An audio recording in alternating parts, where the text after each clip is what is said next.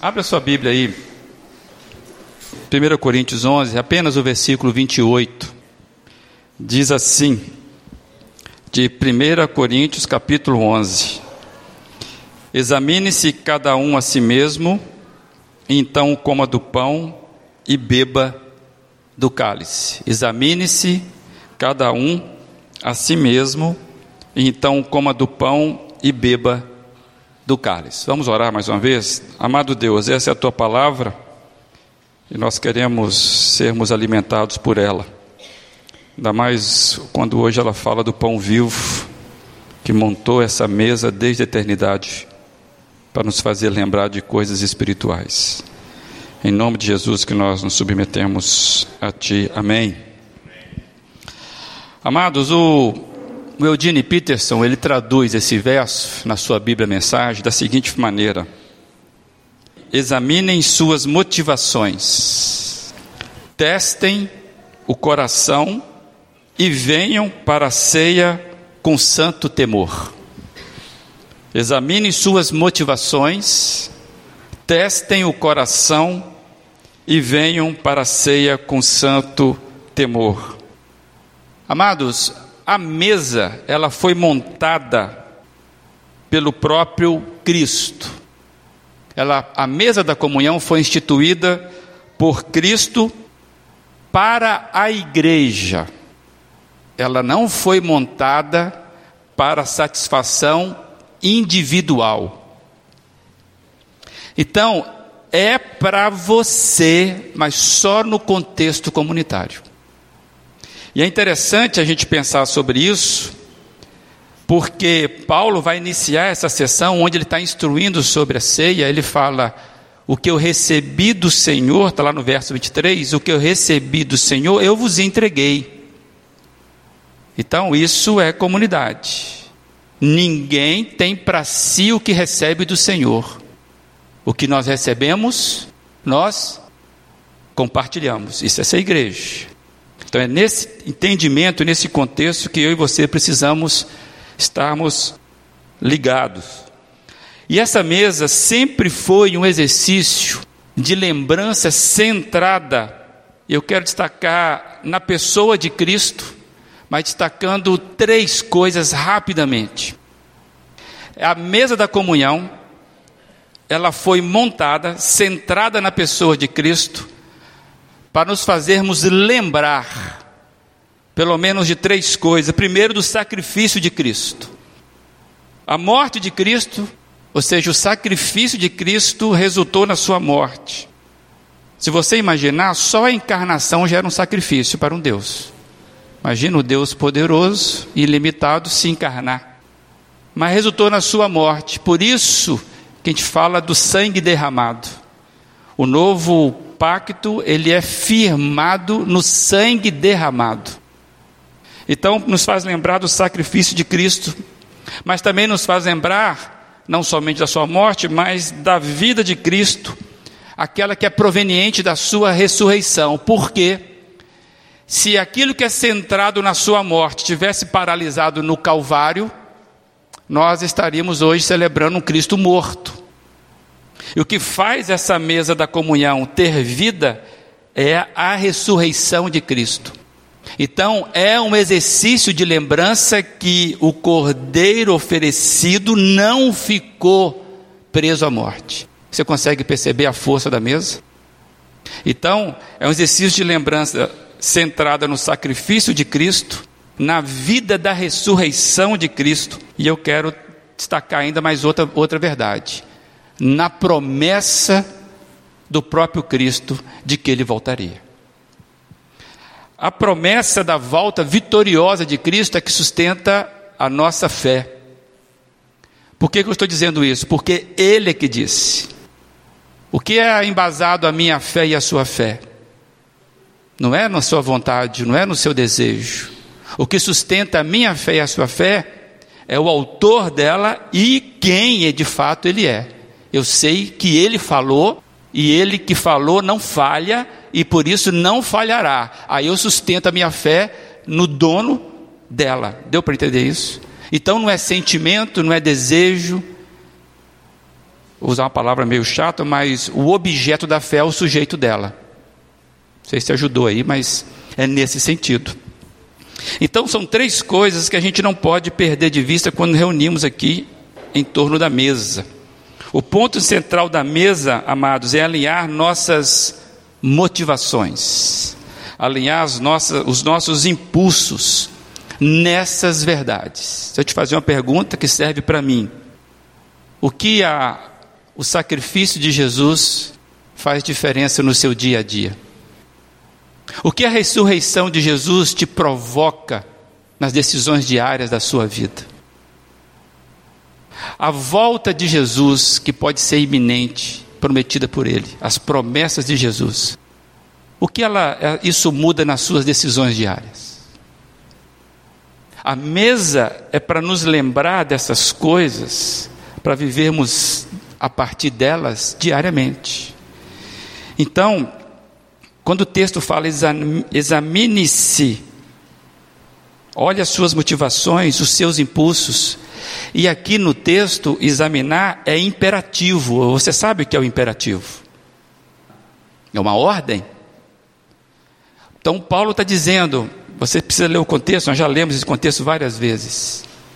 Eu recebi, vos ofereci, Jesus, quando foi traído naquela noite, ele partiu o pão, deu graças, entregou a todos, depois ele né, foi fazendo isso com, com o cálice e disse: Esse é o pacto da nova aliança, fazer isso em memória de mim, esse é o contexto. Aí Paulo fala: então é imperativo, não é uma sugestão, que cada um de nós venhamos a participar desta mesa que é, vamos chamar, sombra da mesa superior, da comunhão verdadeira. É imperativo que eu e você nos acheguemos a ela, nos examinando, vendo as reais motivações. E aí eu quero trazer que é um exercício pessoal. Reparou que na sua Bíblia não está escrito assim. Portanto, examine o irmão se ele pode participar da mesa e para você avaliar se ele está bem ou não. Não, examine-se a si mesmo. Ninguém nessa igreja está autorizado a examinar o seu coração, porque ninguém tem competência para isso.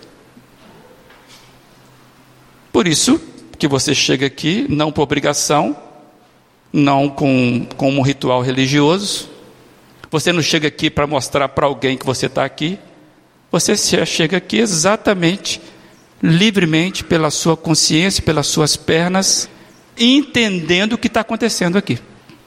Então, examinar a si mesmo é um exercício pessoal e intransferível, porque é imperativo. O texto não nos permite. Ah, quando você resolver, hoje eu estou desanimado, eu não quero, estou aqui só porque eu vim aqui hoje. Eu estou, mas não estou. Então você não está. Deu para entender? Não existe meio termo. E é intransferível. Se você não examinar a si mesmo, aí vai entrar naquelas questões que eu não quero entrar hoje, do que seria participar indignamente da mesa. Isso, isso traz medo para muita gente. Tem gente que evita de participar porque acha que se participar indignamente vai trazer alguma maldição. Já dançou na primeira, porque a Bíblia fala que você deve examinar e participar. Mas muitas vezes nós não queremos entrar. Aí a gente vai conversar sobre isso em outro momento. É porque nós temos uma visão meio romana, meio mística dessa mesa, que não é o propósito dela. Essa mesa, amados, eu estou falando com emoção, ela não é para condenar ninguém.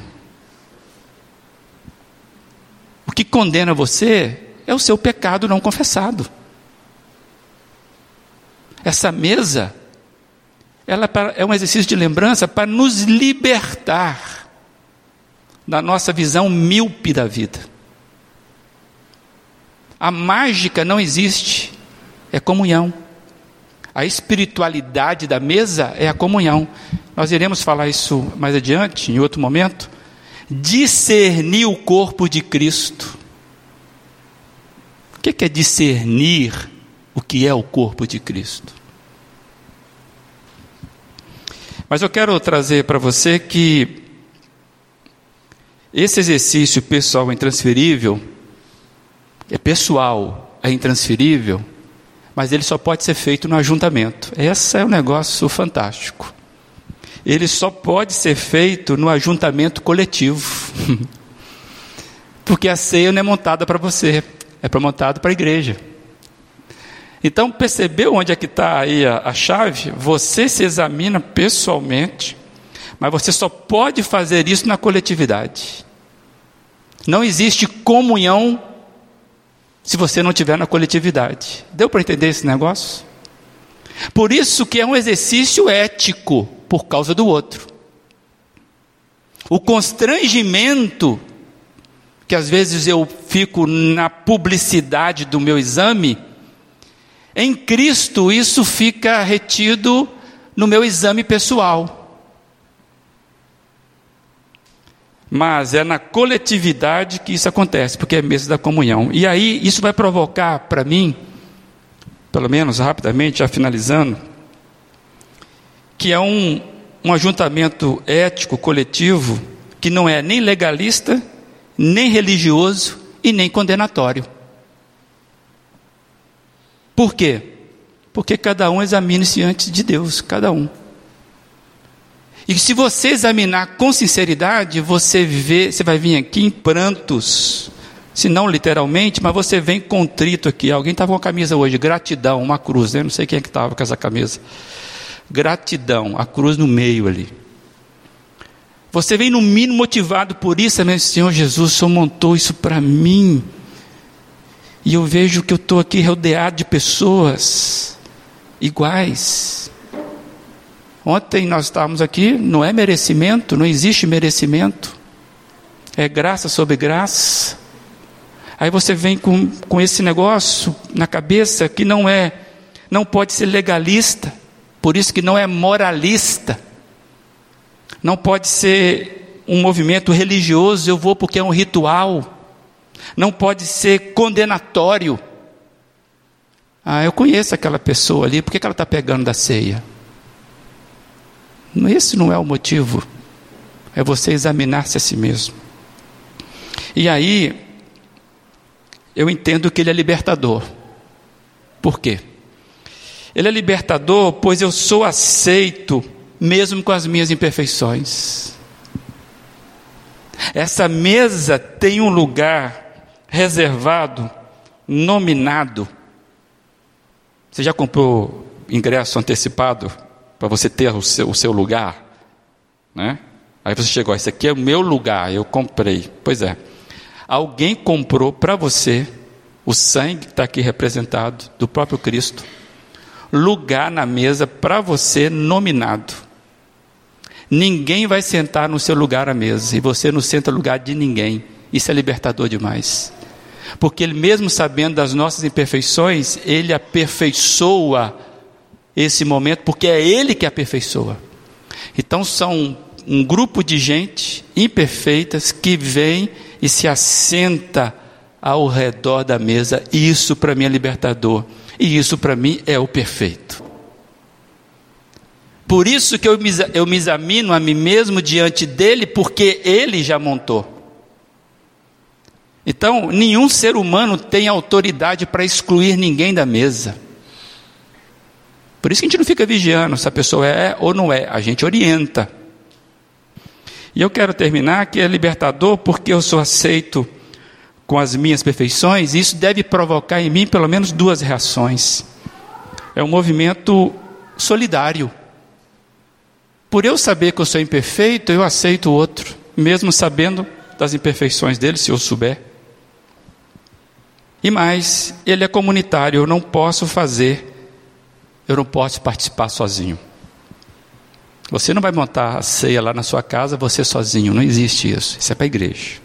Então ele é solidário, porque ele participa das mesmas imperfeições e ele é comunitário. Só é possível participar aqui. Sem o outro, não tem mesa da comunhão.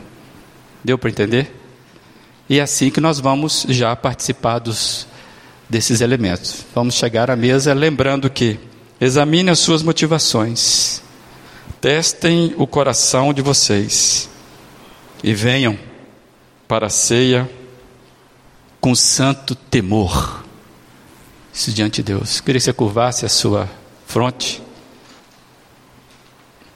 O que o sacrifício de Cristo que resultou na sua morte, o que a vida de Cristo proveniente da sua ressurreição, o que a promessa de Cristo da sua volta vitoriosa tem a ver com a sua vida.